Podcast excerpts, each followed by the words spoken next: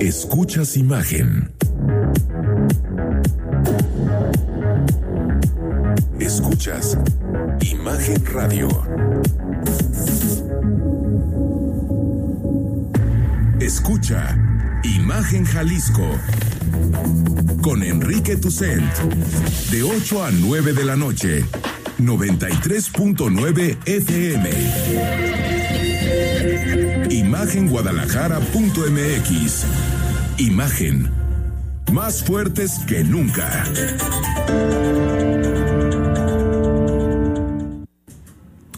Son las 8 de la noche en punto. ¿Cómo están? Todos ya estamos el lunes 28 de septiembre. Agoniza este noveno mes del año y estamos aquí dispuestos a platicar contigo, a conversar los principales temas que son noticia en Jalisco a nivel nacional y también hoy con especial atención en el mundo porque mañana es el primer debate presidencial en los Estados Unidos.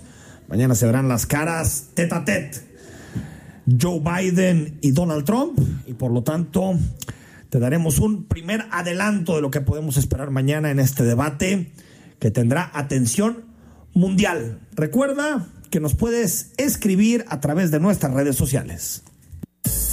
Twitter, arroba Imagen Radio GDL. Imagen, más fuertes que nunca. Puedes mandar mensajes al WhatsApp 33 33 69 45 22. Por si nos quieres mandar cualquier comentario, aquí estamos encantados de leerte, de escucharte también si estás manejando y nos quieres mandar un mensaje de voz.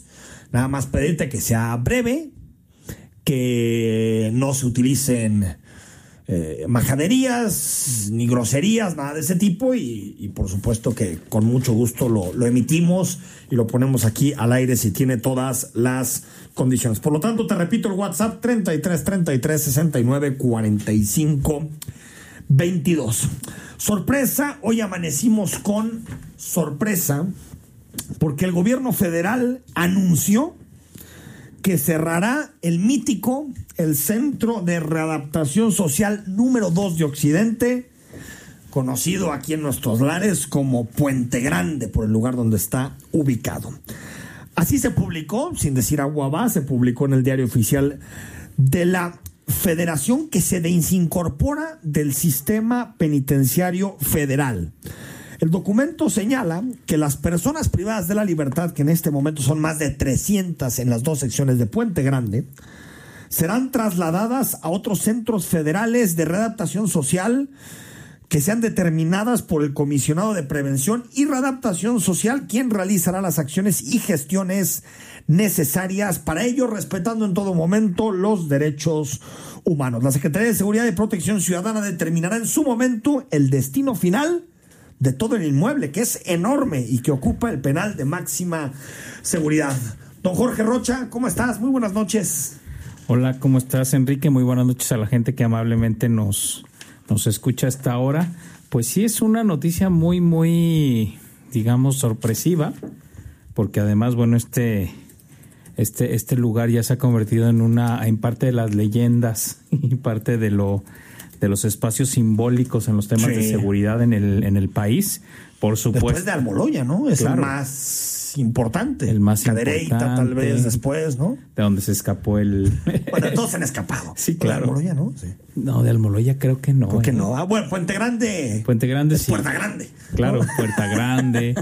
sí, la verdad es que sí resulta muy sorpresivo. Digo, hay poca información al respecto de las razones por qué, por qué se da estas, esta esta decisión que seguramente va a generar un montón de, de polémica y elucubraciones al respecto. Ojalá que las autoridades informen las razones por las cuales se está cerrando este, este edificio, pero sí este me parece digo, muy sorpresivo. Habrá que ver, como bien decías, qué se hace con el espacio, ¿no? Porque sí resulta una pues un complejo muy, muy importante. Y este, y obviamente, pues el empiezan las discusiones, por ejemplo, ya hoy escuchaba a mediodía de gente preguntando si algunos de estos reos iban a ser liberados a propósito de este del cambio de, de, de sede o no. Parece que no. Pero si hay reos que se están amparando para no ser removidos. Removidos. Claro. Tal como eh, línea de camión en la calzada Independencia, yo me quedo aquí porque me quedo aquí en Puente Grande y me encanta Puente Grande. A ver, yo creo que la razón de fondo, Jorge, aunque de pronto es difícil aceptarla, es que el autogobierno en Puente Grande es tan dramático que la única forma de acabar con él es acabar con el penal, o sea, acabar con la prisión. Es decir, está claro que el gobierno federal lo que está definiendo aquí es que no pudo. Claro. Sí, eso, eso sería una razón sumamente... Y mejor dividirlos, ¿no? Claro, una razón muy, muy preocupante, porque, pues sí, imagínate, si un penal de alta seguridad, el segundo más importante del país, está en tal situación de autogobierno, pues entonces de ahí para abajo, ¿no? Sí, o sea, yo, yo, creo que lo que lo que te habla es de eso, que, que y ya es un tema que, que hemos platicado durante mucho tiempo, Jorge, e incluso gente que ha pasado por Puente Grande te dice, te platica, pues que es tremendo. O sea, que adentro hay todo, se sabe quién controla, quién mete la droga, quién mete a las mujeres. Bueno, porque hace poquito se hacían fiestas. En pleno COVID, fiestas en Puente Grande. Ahí sí se podía, ¿no? Fiestas, gente que llegaba de afuera, se metía, celdas de lujo. Eh, pues lleva tiempo Puente Grande siendo un fracaso. Y creo que esta es la admisión de que no se pudo. O sea, que, el autogobierno es tan potente al interior de Puente Grande que no hay otra más que dividir a los reos. Sí, sí, tal cual. Digo, habrá que ver estos procesos jurídicos que se empiezan a hacer, porque fíjate que también aquí, una, fíjate, una de las demandas más importantes luego de algunos grupos de derechos humanos frente a personas que han tenido procesos donde hay evidente injusticia es precisamente que estén en, penales donde el seguimiento jurídico del caso sea posible, ¿no?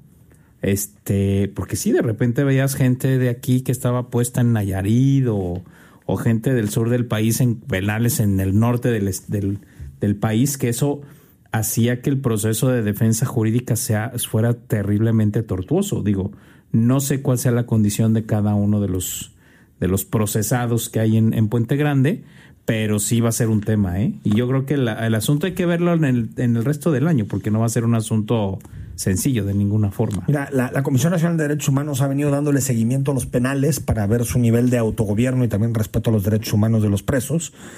Y, y el, en este caso el Ceferezo número 2 de Occidente eh, estaba por detrás, tiene una, una calificación de 7.11, es decir, en semáforo amarillo pero muy por debajo de Islas Marías, muy por debajo de Bugambilias, que también es Islas Marías, del Centro de Adaptación de Morelos, también de Almoloya, casi dos puntos por debajo. Y uno de los, de los elementos que más se ponía sobre la mesa era precisamente dentro de los, por ejemplo, em, dentro de las condiciones para hacer la clasificación, en rojo, la reinserción de los internos, es decir, salían de Puente Grande y tenían reinserción bajísima. Grupos internos con requerimientos específicos, control al interior del penal, igual en semáforo amarillo. Es decir, eh, si era un penal, y, esto también lo que, observaba la, Comisión Nacional de Derechos eh, Humanos, ausencia de funciones por parte de la autoridad, inexistencia de supervisión, cobros, extorsiones. Es decir, pues esto de las cárceles son escuelas para delincuentes, ¿no? Para profesionalizarse. Sí, no, está tremendo el, asunto, ¿no? Este, y sí, digo, yo creo que habría que indagar y sería oportuno que el gobierno federal dijera las razones específicas por las cuales se está tomando esta, decisión. decisión. Porque también se especuló de si el COVID pero pues en realidad eso puede pasar en cualquier claro. penal, ¿no? Sí, sí, claro, claro, es una y es una razón que no necesariamente te lleva a cerrar un penal, más bien es a reacondicionar, eh, generar condiciones adecuadas, una logística adecuada, exacto. Oye, Jorge, desde el sábado discutiendo sobre lo que pasa después, ya son seis años de la tragedia de Ayotzinapa, de la noche triste de Iguala, la desaparición de los 43 normalistas. El fiscal general Alejandro Hertz dijo que las anteriores autoridades de la PROCU, del ya me cansé de en su momento, ¿no? del procurador. Encubrieron, mintieron, torturaron para imponer una versión falsa de los hechos. Y agregó que el orquestador fue Tomás Cerón y no lo hizo gratis porque en ese periodo robó más de mil millones de pesos. Y descubrimos ese enorme peculado.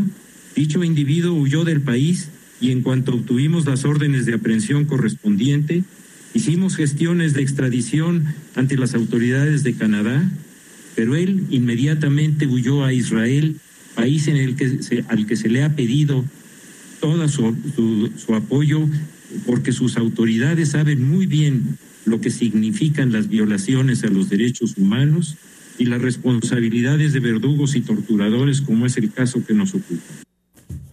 Tomás Cerón, que no solamente fue identificado alterando la escena de, del crimen, eh, sino que aparte, pues esto nos habla mil millones, no, no, no, no es poquito.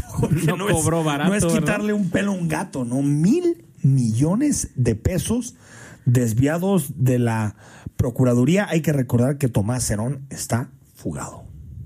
Sí, la verdad, mira, a ver, en el tema de, Ayotzinapa, eh, a ver, la- las cosas que yo veo como positivas de este informe que presentó el gobierno federal el sábado pasado es, a ver, la, la primera es que efectivamente ya ahora sí podemos darle cristiana sepultura a la versión histórica, donde dicen, sí, es una versión que se construye para eh, encubrir y para no dejar huellas sobre lo que realmente había pasado. Encubrir a Peña, Ah, Sí, al gobierno de Guerrero, estatal y al ejército. claro, y, y porque, gener- se- porque sobre, cayó todo sobre las autoridades municipales, Claro. ¿no? sobre la pareja de Iguala y, y la cooptación de las policías. Sí, los hacen a ellos chivos expiatorios. No quiere decir que no tengan responsabilidad, No, claro, por pero no supuesto. son los únicos. Pero Sí, no son sí. los únicos, evidentemente. Y, y claro que algo que más que, dis- de- que dicen que es muy importante es que desafortunadamente, por ese encubrimiento, la posibilidad de generar una investigación posterior y a los, a los estudiantes desaparecidos, pues prácticamente se vuelve, se vuelve muy, Casi muy imposible, difícil. casi Exacto, imposible. ¿no? Esa parte me parece que es muy es afortunada en este gobierno. La otra es que por fin aceptan que sí hay una implicación de autoridades federales, o sea, tanto de policías como de militares Ministerios públicos también. y ministerios públicos. Sí. Esa parte también resulta un avance en términos de derecho a la, a la justicia, donde no hay avance y los padres lo señalaron es dónde están los chavos, ¿no? Eh, hace un par de meses sí dieron a conocer que se habían encontrado los restos óseos Van dos, ¿no? de, De, los de- 43. de- dos de los 43. Últimamente uno que se corroboró, digo, hace un par de meses, donde sí hubo, cuadraron los restos con las muestras de, de que, ADN. que para que no haya sospechas fue en Innsbruck, en- Exacto. en Austria. Pero, pero bueno, todavía en realidad faltan de encontrar a 41, que no se sabe de su paradero. Y también otra parte que me parece importante de este reconocimiento del gobierno es que en términos técnicos los consideran desaparecidos, o sea, no los dan por muertos como lo hizo el gobierno Que así debe de ser. Peña Nieto, ¿no? Que así debe Entonces, ser. hasta que no se encuentren vivos o muertos, siguen estando en estatus de a- a desaparecidos. mí cuando me dicen típico comentario, no, pero ¿cómo la arman si ya están muertos? Todo el mundo sabe que ya está muerto. Yo revivo y digo, ¿y si fuera tu hijo? Claro. y nunca tienes la certeza, ni sus restos, ni nada que te diga que está muerto, por más que todo el sentido común te llevara a pensar que está muerto, ¿lo darías por muerto o muerta? Claro, Ningún padre haría eso. Nadie lo haría. Ningún padre daría por muerto a sus hijos sin tener ninguna comprobación. Entonces, mientras eso no pase, los gobiernos están obligados A a, buscar. que el estatus sea Claro. de desaparecido. Exacto, y a, y a buscar y a generar acciones conducentes para ellos. Es decir, en este caso, pues seguir buscando, este, ya sea vivos o muertos, por supuesto, pero Sí. seguir buscando.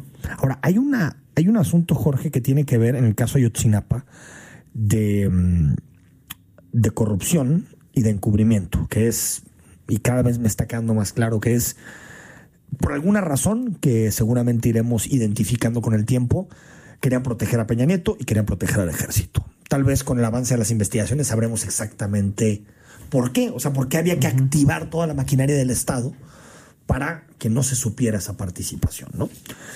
Eh, pero eh, más allá de ese encubrimiento, creo que también esto nos demuestra que nuestros ministerios públicos son una porquería. Es la verdad, Jorge. Sí, sí, sí, Oye, si es el caso más mediático en el que están depositadas todas las esperanzas del nuevo gobierno, hay una intervención internacional, en este caso del GIEI, pero también de otros de los peritos Ajá, ajá. argentinos en su momento, y se asoman las carpetas de investigación de esta hipermediática querella, pesquisa, y dicen, no se puede hacer nada con esto, es porque sí tenemos, eh, tenemos policías muy malos, tenemos jueces muy malos, pero creo que lo peor que tenemos son agentes del Ministerio Público. No, nunca, nunca se enseñó a investigar más que a tehuacanazos y a cuadrar verdades como fuera. No, no, por supuesto. A ver, es que también otra vez, como bien lo decías, y lo decíamos hace desde hace seis años. Sí, sí. Si ese caso que tiene los reflectores no solo nacionales, Mundiales. sino internacionales, la cosa no funcionó bien, entonces otra vez de ahí para abajo. Es que la verdad es, es que es el gran problema de la justicia mexicana. Solo funciona cuando el implicado en el caso tiene alguna posibilidad de influir en el Ministerio Público para que haga bien las cosas. Es palanca. Claro. es, o es palanca importante. política o palanca económica. La que sea. Si es no, Alguien influyente. si no, no va a pasar. No va a pasar. O sea, el caso va a estar mal trabajado, las carpetas mal elaboradas, no va a haber procesos científicos de investigación. Es decir, lo que además ya se ha dicho hasta el cansancio. De hecho, el CIDE tiene investigaciones interesantes al respecto de que en México seguimos investigando casos como hace 40 años. Sí, sí, cuando la dinámica directiva es completamente diferente, completamente diferente. Y sin embargo, bueno, eso, te- seguimos, bueno, todavía estamos peleados con el tema de la independencia. Se supone que jurídicamente los fiscalías y ministerios públicos son autónomos e independientes de el resto de los poderes. Eso todavía hoy no lo logramos. No, no, ni de broma. Ni de broma, aunque ni siquiera creo que sea el principal problema. El principal problema creo que tiene que ver con esto que decías. Una forma de investigar que es del siglo XIX. ¿Por qué? Porque por mucho tiempo los ministerios públicos que siguen teniendo las plazas de ministerios públicos de agentes les dijeron, sácale la declaración, sácale la culpabilidad. Y por eso en el estudio, por ejemplo, que se hace de personas privadas de la libertad, casi la mitad dicen haber llegado a prisión por declaración de culpabilidad. No. ¿Por qué? Porque eso les pedían. Entonces, si no tienes que probar nada, si no tienes que encontrar nada, si no tienes inteligencia, si no tienes nada, ¿cómo?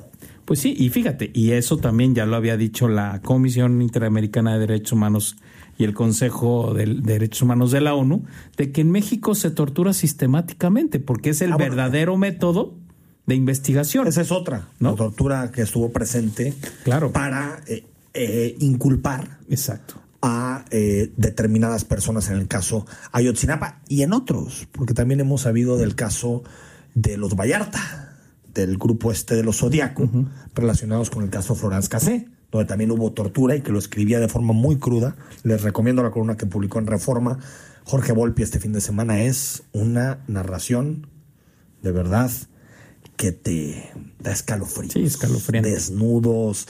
Es increíble, es increíble. Vamos al corte. Datos del COVID. Cierre 28 de septiembre. Qué bueno. Empezamos a ver un descenso ahora sí ya más marcado, Jorge. Son 173 muertes. Cuando llegamos está en 800, Sí, 900 eh, diarias.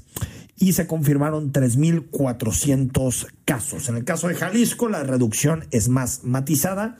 Son 20, aunque sí traíamos 50, 45, prácticamente todos los días. Esperemos que estemos viendo la luz al final del túnel. 8 de la noche con 18 minutos. Cuando volvamos la corte, le sigue enmendando la plana al Congreso de Jalisco que hace las cosas con las patas. Hablamos de la policía metropolitana y también de la elección de Estados Unidos, porque mañana hay el primer debate, la primer tete a tete entre Biden y Trump. El WhatsApp es el 33 33 69 45 22. Son las 8 de la noche con 21 minutos del lunes 28 de septiembre. Jorge, se acabó el mes de septiembre. Pasado mañana es 30, se acabó, sí, ya octubre. Oye, yo, yo siento que de marzo a junio me pasó tal vez los tres meses más largos de mi vida. Sí. Pero de junio a septiembre ya volvió a tomar velocidad de jet, ¿no? El año. Tal cual, tal cual. Sí ha sido un año completamente atípico, atípico, atípico. Este, Yo espero que no volvamos a tener un año similar, por favor. Ya superar el 2020 va a ser difícil. Pero bueno. Sí, va a ser un año inolvidable. La capacidad, como dicen, la capacidad de empeorar no tiene límite. Así es. Nunca, nunca toca piso. Por cierto, el jueves, el jueves comienza el proceso electoral. Jueves primero de octubre, porque iba a empezar hasta el primero de enero, pero la Corte le dio marcha atrás a la reforma política, por decirlo de alguna manera, aunque en realidad son algunas modificaciones muy leves en materia electoral. Y bueno, con esto la campaña va a durar 60 días en lugar de 30, cosa que nos hace muy felices. Y las precampañas pasan a 40 días. Escuchamos al ministro Pardo Rebolledo, que fue el que presentó el proyecto de resolución. Asimismo, que al aprobar la modificación temporal a la constitución local, reduciendo la duración de las campañas electorales a un máximo de 30 días, transgrede los principios de igualdad en la contienda electoral, proporcionalidad en la medida extraordinaria de disminución de tiempos de campaña, se transgrede el proceso electoral como núcleo básico de la democracia y rompe con el principio democrático de la relación entre representación política y participación ciudadana. Se sostiene también que la situación extraordinaria propiciada por el eh, problema del COVID-19, si bien desde luego modifica las formas de hacer campañas electorales, las decisiones de las autoridades electorales deben ser compatibles con los estándares de legalidad, certeza, confianza, credibilidad y transparencia en la organización de las elecciones. La propuesta del proyecto en este punto es eh, considerar fundados estos argumentos tomando en consideración que si bien es cierto que las legislaturas locales pueden establecer con plena libertad de configuración las fechas de inicio de los procesos electorales, así como la duración de sus etapas, Ahí está. Eh, lo que dice el ministro Pardo Rebolledo, básicamente, es que los diputados y las diputadas hicieron todo mal. Todo mal. Regresamos a, bueno, en términos reales, a 100 días de campañas porque son 40 días de precampañas donde ya van a estar definidos seguramente muchos candidatos y vamos a ver spots que vamos a ver esta simulación que ya sabemos que son las precampañas porque en realidad si habláramos de unas elecciones primarias al estilo de otros países yo creo que sí se pondría interesante pero lo que al menos nuestra experiencia Jalisco es eh, una vacilada las precampañas es dar a conocer al, a, quien el líder político decide que sean los candidatos. Eso va a pasar y luego tendremos otros 60 días de campaña. O sea, en términos reales, 100 días de campaña electoral sí. con un eh, escenario político muy enrarecido, muy enrarecido y muy fragmentado, muy fragmentado y donde yo creo, donde yo creo que la gente va a sentir al final del proceso electoral un hartazgo grande, grande, grande por todo lo que está pasando. ¿No? Sí, y los hartazgos grandes casi siempre llegan a altos niveles de abstencionismo. Seguramente. Esperemos que no sea el caso, esperemos que la gente vote porque es importante votar, definir nuestro futuro, saber exactamente para dónde vamos, eh, Jorge, pero lo que es cierto, a ver, yo comparto el espíritu de la reforma que es acortar los tiempos de campaña. Eso tú y yo lo tenemos. Y, creo que si, si hacemos una encuesta ahorita entre la audiencia, claro. Eh, raro que algunos digan, no, es que a mí me apasionan tanto las campañas que ojalá duraran dos años. ¿no? Lo, lo, lo, dudo que hubiera por ahí un, un, descosido, pero eh, una cosa es compartir el objetivo y otra cosa es compartir la motivación. La motivación es la que creo no tenía sentido lo que dice el ministro, que es lo que están haciendo es una reforma electoral que favorece a unos y perjudica a otros. Lo que hacen es perjudicar a los partidos nuevos que no van a tener la misma posibilidad de dar a conocer sus candidatos que los partidos ya tradicionales que tienen conocimiento público y que por lo tanto pueden tener campañas más pequeñas. Eso es básicamente, en ningún momento, porque se malinterpretaba, la Corte dice que no se pueden hacer más pequeñas las campañas. Sí se pueden hacer, claro. siempre que haya consenso, acuerdo y fórmulas que hagan que la contienda sea equitativa. Exactamente. Ese es, bueno, ese es, es que ese es el principio de un proceso electoral. Bueno, uno de los principios, que sea un proceso donde todos los que compiten están en igualdad de circunstancias. Es un tema digamos, es un principio básico, básico, básico, ¿no? Elemental, ¿no? Claro. Que como cuando se juega un partido de fútbol, cuando se juega todo, que salgas con las mismas condiciones, con el mismo árbitro. Como se dice, Jorge, certidumbre en las reglas, incertidumbre en el resultado, ¿no? Tal Eso cual, es la democracia. tal cual. Eh, creo que hace bien la Corte tumbándola y otra vez, diputadas, diputados, si no, esto no es la ley de Herodes. O sea, no es agarrar la constitución, quitarle una página y decir, Varguitas, anótele, ¿no? Claro. Ah, eh, Pec, Pec, anótele. Ahora la duración de los cargos va a ser. No, no, no, no, no. O sea, las cosas no se hacen de esa forma. Y han sido, lo ponía hoy, hoy la periodista Mireya Blanco en su Twitter, han sido muchísimas veces que la Corte le dice a Jalisco, están haciendo el oso, que se pongan a legislar seriamente con Claro. cosas que se puede. Ya pasó, Jorge, con el asunto de los exámenes de control de confianza para los jueces y la reforma judicial. También les dijeron, y otra vez se advirtió, esto es inconstitucional, pues si no somos la República Independiente de Jalisco, Jorge. Pues no, no, Aquí no, hay un pacto constitucional y tenemos que Y- atenernos Y a ciertas fíjate, normas. y fíjate que esto también se da porque no llevan las reformas a donde hay que llevarlas.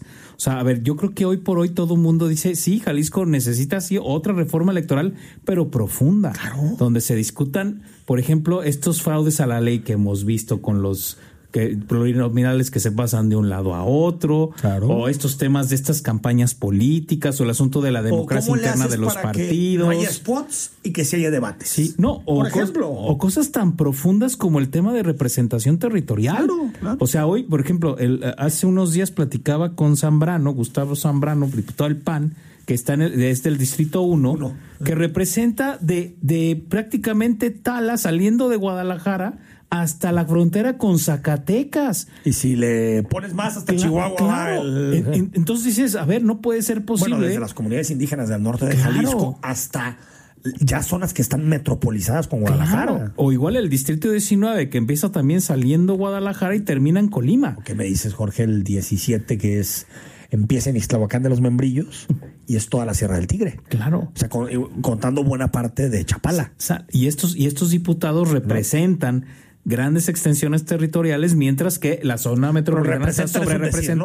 Claro. Representan es un decir. Representa- Son digo- electos y ya después cobran su sueldo y se les olvida, ¿no? Pero esos temas Sí. que son tan importantes no se discuten, o incluso el asunto de hoy por hoy, cuáles son los criterios para que un municipio siga siendo municipio. O sea, ya son temas. Ninguno, ¿no? Claro, Según yo, hay, hay criterios para ser municipio, pero para dejar de serlo, yo, no existe ninguno. Y tendríamos que empezar a, a pensar en ello, porque hoy por hoy tienes municipios de 5 mil habitantes Bueno, con sí. 50 años sin crecimiento demográfico Y dos policías. poblacional.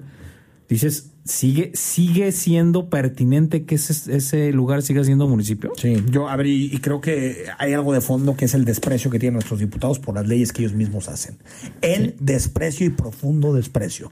Juran, prometen cumplir la constitución, tal, tal, tal, pero después aprueban estas cosas y les dices, oye, pero es inconstitucional eso. Ya veremos qué dice la Corte, total. Y como creo que la Corte, de forma adecuada, ha empezado a agilizar algunos procesos, antes veíamos estas resoluciones uno, dos o hasta tres Claro. años después, entonces el daño ya estaba hecho. Claro. Ahorita, rápido, la Corte les dice, no, ¿no? se la rebotó de inmediato. Esto no se puede. Oye, y casi casi se la rebotó diciendo, y empiezan su proceso mañana, ¿eh? Mañana. Tal cual. Para que se pongan las pilas, ¿eh? Exacto. Para que se pongan las pilas. Oye, por cierto, hablando de temas municipales, hoy el comisario de la Policía Metropolitana, Arturo González García, dijo que ya no hay límites territoriales para que los elementos de las diferentes corporaciones puedan actuar en la ciudad. Escuchamos a Arturo González. No, ya hemos visto esto ya en numerosas ocasiones con estas gentes. No hay límites territoriales en este sentido. Y ya se ha platicado con los comisarios y ya hay coordinación entre ellos también. Cualquier este, duda que haya, pues tendremos que intervenir y ver esto. El Pues yo no sé en qué ciudad vive el comisario, ¿eh? O tú, tú ves así como esta policía metropolitana totalmente configurada, sin límites territoriales, que los de Guadalajara se pasan a Zapopan. Yo- si hay alguno, es la minoría, ¿eh? La franca minoría. Yo no los lo veo. comisarios municipales siguen mandando por encima del comisario metropolitano. Sí, no, sin Claro. duda, sin duda. Y yo la- digo, además, bueno, esto tendría que haberlo de hecho de sentido común hace 20 años, ¿eh? Que empezamos a, re- a vivir esta realidad metropolitana tan, tan fuerte. Pero sí, yo todavía veo claramente una forma de proceder que tiene que ver con la anterior, donde lo que rige fundamentalmente es la lógica municipal. O sea, la verdad es que... Pero, pero fíjate, lo prometió el PAN, lo prometió el PRI, lo prometió MC y realmente nadie ha logrado confeccionar un proyecto sólido al respecto. ¿eh? Por más que creo que hay buenas intenciones y creo que es algo en lo que el gobernador cree realmente la metropolización y por eso lo promovieron desde las alcaldías en su momento, no se hacen las cosas con seriedad. Se trata de hacer compatible todos los intereses. Y cuando se hacen compatibles todos los intereses, lo más seguro es que apuestas por proyectos descafeinados. ¿Qué pasó? Pues para no molestar a algunos alcaldes, pues mantienes tu comisario, mantienes tu estructura, mantienes todo. Y así, Jorge, nunca vamos a tener una policía metropolitana. Porque es obvio que el policía, y yo lo entiendo, para mantener su chamba, a quien va a obedecer no es al comisario metropolitano, es al comisario municipal. Entonces, si el comisario municipal le dice una cosa y el metropolitano otra, pues ¿para qué? Tienes al mando de arriba, después está la Guardia Nacional y encima de esto el de acá, y después el fiscal, el ministerio. Es imposible articular un mando metropolitano, claro, si tienes tantos generales. No, es que la línea de mando tiene que estar perfectamente definida. Y una. Y una sola. Y además, y además, yo tendría que ser una línea de mando fuera de las lógicas de los gobiernos, de la temporalidad de los gobiernos. Totalmente. Es decir, a lo mejor tienes un comisario metropolitano que te da 10 años, pero si te resuelve el problema, déjalo. 10 años. Y no lo toques. Hasta 8 años con una, con una reelección. Tal cual. Está bien. Sí tampoco pasa nada. Por ejemplo, ahorita que está discutiendo mucho en Estados Unidos, tú sabías, ¿no? Que en Estados Unidos los ministros son de por vida. Tal cual. Hasta que mueren. Literalmente como ahora con como la... como acaba de suceder. Exacto. Vamos al corte, seguimos en imagen Jalisco analizando eh, más temas. WhatsApp para que nos escribas, está abierto y a tu disposición. 33 33 69 45 22. Sigue en el 93.9 de FM.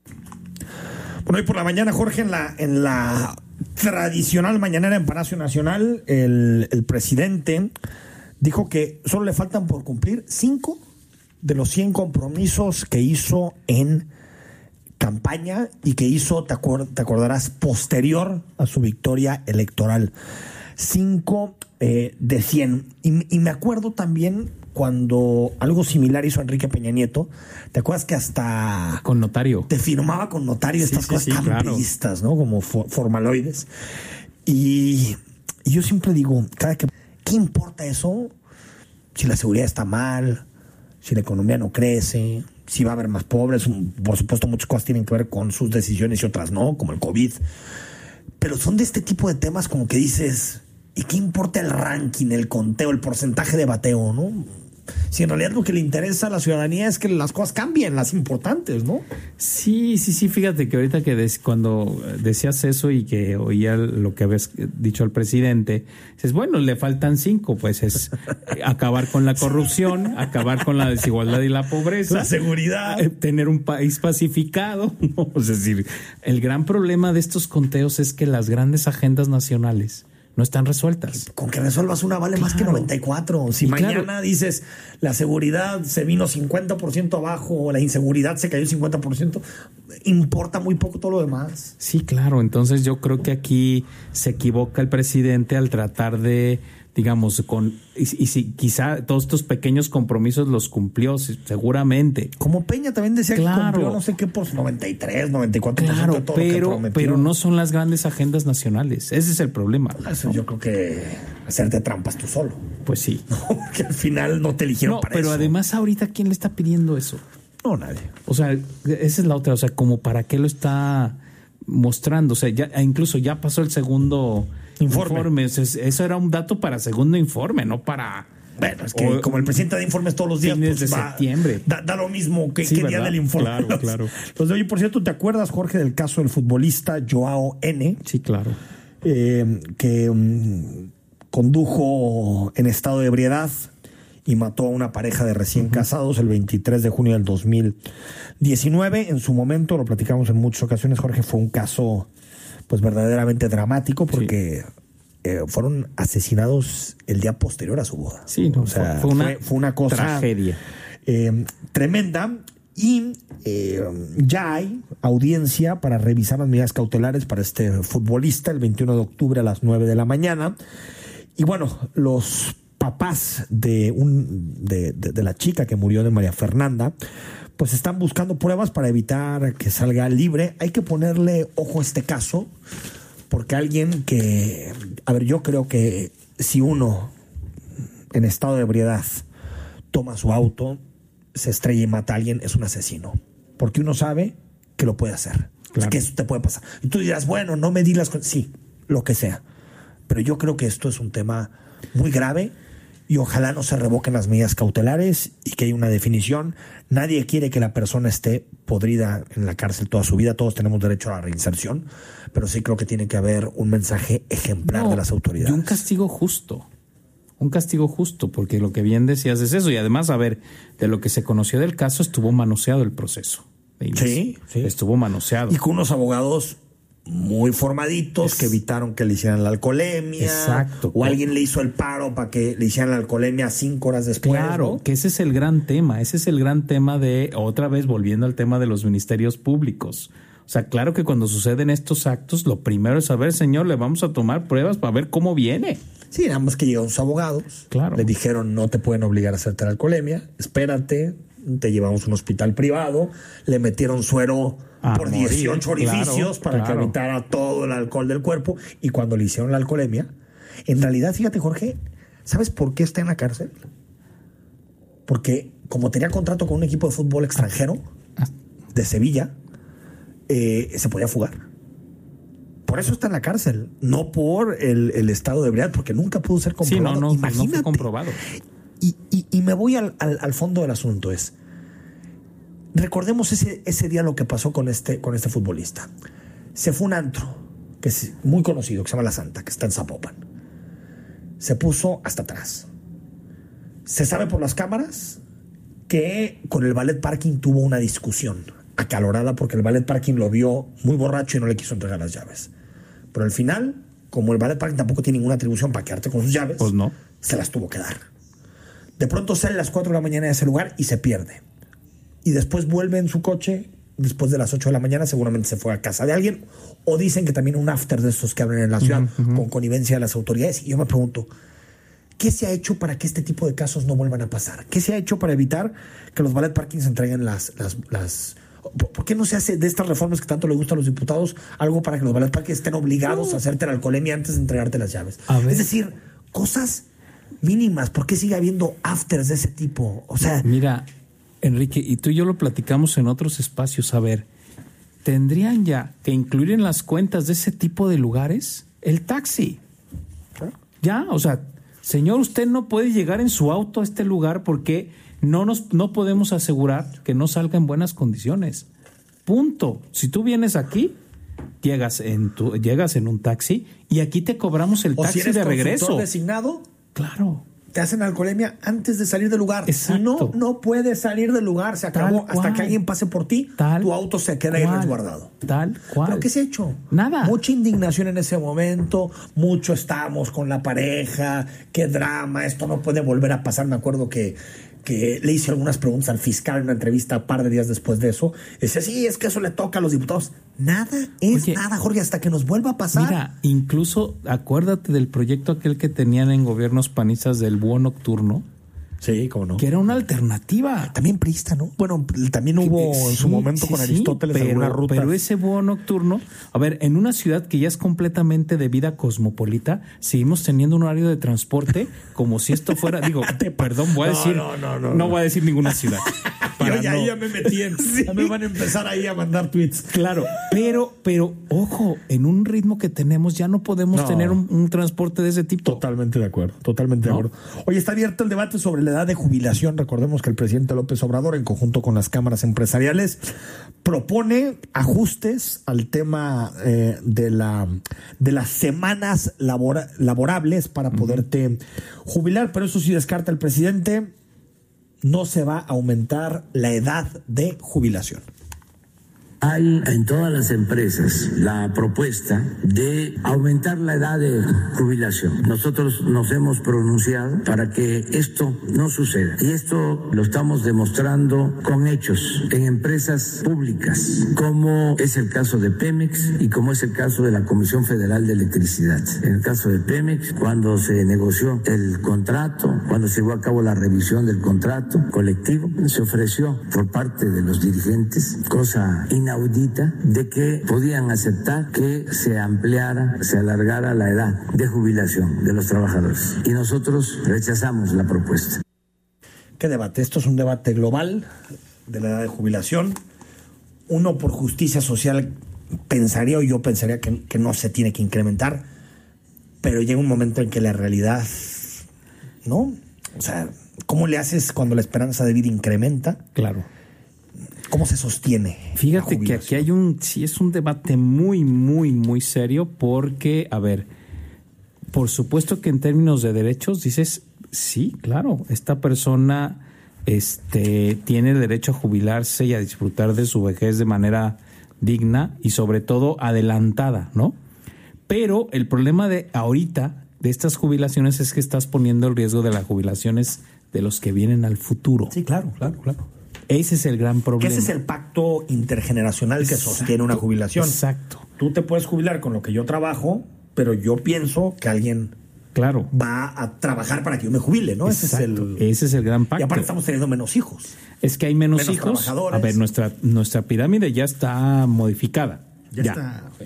Ya está modificada. O sea, ya nuestra base eh, se está achatando, es, eh, perdón, se está cortando. Sí, Eso es llegamos a tener 27 trabajadores por pensionado. Claro. Ahorita muy lejos. de eso. Entonces, eso es, eso es real. Este, y además la gente sí está viviendo más. Claro, aunque ya López Gatel dijo que con el COVID se nos va a bajar poquito la esperanza de vida. Ya en promedio. Eso sí va, va a suceder. Pasó con el narco, ¿eh? ¿Eh? También. Claro. Pasó con el narco que cayó un poco la, la esperanza. esperanza de de vida, pero sí son, es que estas son las discusiones de gran política vida. Y- pública. y no, yo creo, Jorge, que también es posible encontrar o dejar la edad de jubilación al mismo nivel, tal vez con pensiones menos onerosas, pero dar posibilidad a que las personas que puedan seguir trabajando y quieran hacerlo, que lo hagan. es que yo creo que ahí En es donde cosas está, que tal vez no repercutan en su salud. ahí es donde está el punto de quiebre. O sea, a ver, sí, yo me imagino a gente, por ejemplo, las que señala el presidente, ¿no? O sea, petroleros que están en plataformas. Claro, O- tienen que retirarse. Claro, o sea, para por- tener 5 o 10 años de vida. Claro, porque son vidas muy, muy, muy, muy, complejas. O la gente que, por ejemplo, digo, habla- hablando de lo que pasó ayer, eh, se la pasan dedicando, eh, arreglando instalaciones de, de luz toda su vida, pues también es un tema muy riesgoso. Ah, pero son trabajos muy específicos, ¿no? Claro. Antes de despedirte, Jorge, titular de la Unidad de Inteligencia Financiera, Santiago Nieto, informó este lunes al periódico Universal que investigan a los expresidentes Felipe Calderón y Enrique Peña Nieto por supuestos sobornos relacionados en el caso Odebrecht. Escuchamos a Santiago Nieto. Que los detenidos puedan ser considerados como testigos protegidos, porque hubo como un pacto de silencio, fue como un acuerdo para que no se hablara. Y hay que romper ese pacto de silencio. Ya se está logrando porque detenidos están contando lo que sucedió. Y como hay nuevas detenciones, yo hago el llamado a los detenidos, a sus familiares, de que ayuden dando a conocer información veraz sobre los hechos y si ellos colaboran van a tener consideraciones de carácter legal. Esto tiene que ver con, con el caso Ayotzinapa, con el estatus de posibles de protegidos, testigos protegidos. Lo que me refería es una investigación por sobornos a Felipe Calderón y Enrique Peña Nieto. ¿Qué ganas le trae Santiago Nieto? Las pocas ganas que le trae López Obrador a Peña, se las compra, ¿no? Se las compra directamente eh, eh, Santiago Nieto. No sé si tenemos por ahí el, el audio. Escuchamos a Santiago Nieto. Bueno, parece que hay muchos problemas con el audio. Jorge, antes de irnos, Donald Trump no pagó impuestos. 11 de 18 años, en su primer año en la Casa Blanca pagó 750 dólares, es decir, tú pagas más impuestos que Trump y yo también pago más impuestos que Trump. Y la investigación también eh, indica que reportó haber perdido supuestamente mucho dinero. El presidente de Estados Unidos aseguró que se trata, pues de siempre, de fake news. Durísimo golpe a Trump 24 horas antes del debate. pues como decíamos en términos futboleros, le pusieron el balón a Biden para mañana, a ver si lo aprovecha. A ver si lo aprovecha. Porque Donald Trump va a salir mañana con un cuchillo entre los dientes, tal cual al debate, ¿no? Jorge Rocha, como cada lunes, gracias. Que estés muy bien y buenas noches a la gente que nos escucha. Al corte y hablo unos minutitos con Eliseo Mora. Estamos de vuelta en imagen Jalisco como todos los lunes. Hablamos de lo que podemos esperar este martes con Eliseo Mora. Martes donde tal vez el platillo especial es el debate en Estados Unidos. Estimado Eliseo, ¿cómo estás? ¿Cómo estás, Enrique? Buenas noches, un saludo al auditorio.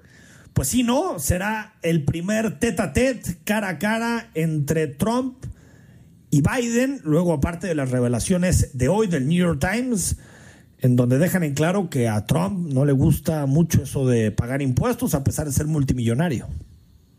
Definitivo, definitivo será la nota que acaparará seguramente los titulares de muchos medios nacionales e internacionales.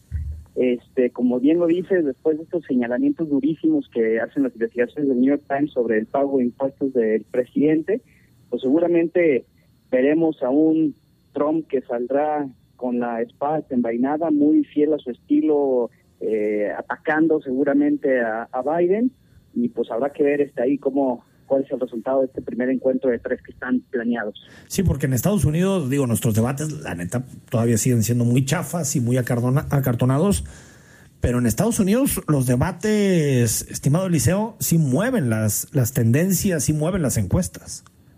Claro, claro que sí. Y seguramente también también hay que recordar que, que en este primer debate los, los temas que están considerados pues, son temas que seguramente sí generarán expectativa y polémica. Hay que recordar que entre los temas que están considerados pues es este tema que tiene que ver con la conformación, las propuestas para conformar o, completar la Suprema Corte de Justicia.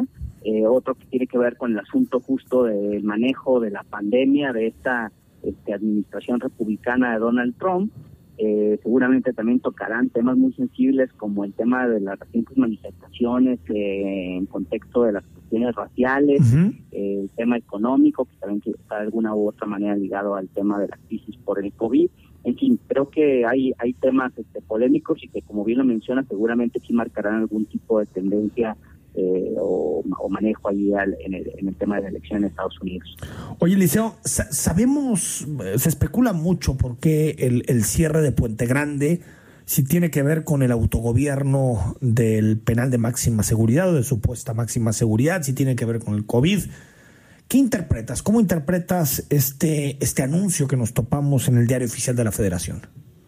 Mira, los escuchaba hace un momento a ti, a Jorge. Definitivamente creo que tiene que ver eh, y seguramente mañana habrá que esperar algún tipo de explicación, probablemente en la mañanera o esperar ahí que algún tipo de pronunciamiento por parte del secretario ejecutivo de Seguridad Pública, porque en efecto fueron muy escuetos hoy en la publicación del diario oficial sobre las causas o razones para el cierre. Digo, de forma muy general se habla sobre este cambio de política de esta administración federal alrededor de el manejo de la redactación social y pues de, como bien lo mencionas, creo que si, si esa es la, la medida, pues sabemos y conocemos por, por publicaciones y denuncias que se han hecho que Puente Grande era un problema, era una bomba de tiempo que, que si no tronaba ahora iba a tronar en, unos, en cualquier momento, porque pues el tema del automóvil es un tema grave este, que se vivía al interior del penal, eso a pesar de los esfuerzos que, que había eh, existido para tratar de de bajarle ahí a la población penitenciaria. Eh, recordemos que básicamente hoy el penal federal tenía 350 reos de casi 800 que tenía eh, al principio de la administración. Entonces, creo que sí había eh, venido implementándose algún tipo de acciones, pero pues de alguna manera, como lo mencionabas hace un momento, pues es casi casi un reconocimiento público de que hay un fracaso en la política de readaptación de los de los de los internos de los penales, ¿no? Totalmente. Eliseo, como cada lunes te agradezco y te mando un abrazo y mañana a esperar el debate, vamos a estar a, esta hora, a las 8 de la noche, a esperar el debate porque la elección en Estados Unidos define mucho, es la elección más importante que hay a nivel global. Un fuerte abrazo. Gracias, Enrique. Gracias. Nos vamos, 8 de la noche con 56 minutos. Mañana, por cierto, estaremos aquí. Te vamos a llevar el minuto a minuto de lo que está sucediendo en el debate, pero también tendremos la posibilidad de entrevistar a Mario Delgado que es quien aspira, es el más firme de los eh, eh, eh, tiradores a la presidencia nacional de Morena. Por lo tanto, sintonízanos mañana aquí en Imagen a partir de las 8 de la noche. Soy Enrique Tucen y que pasen todos una muy buena noche. Escucha Imagen Jalisco con Enrique Tucent de 8 a 9 de la noche. 93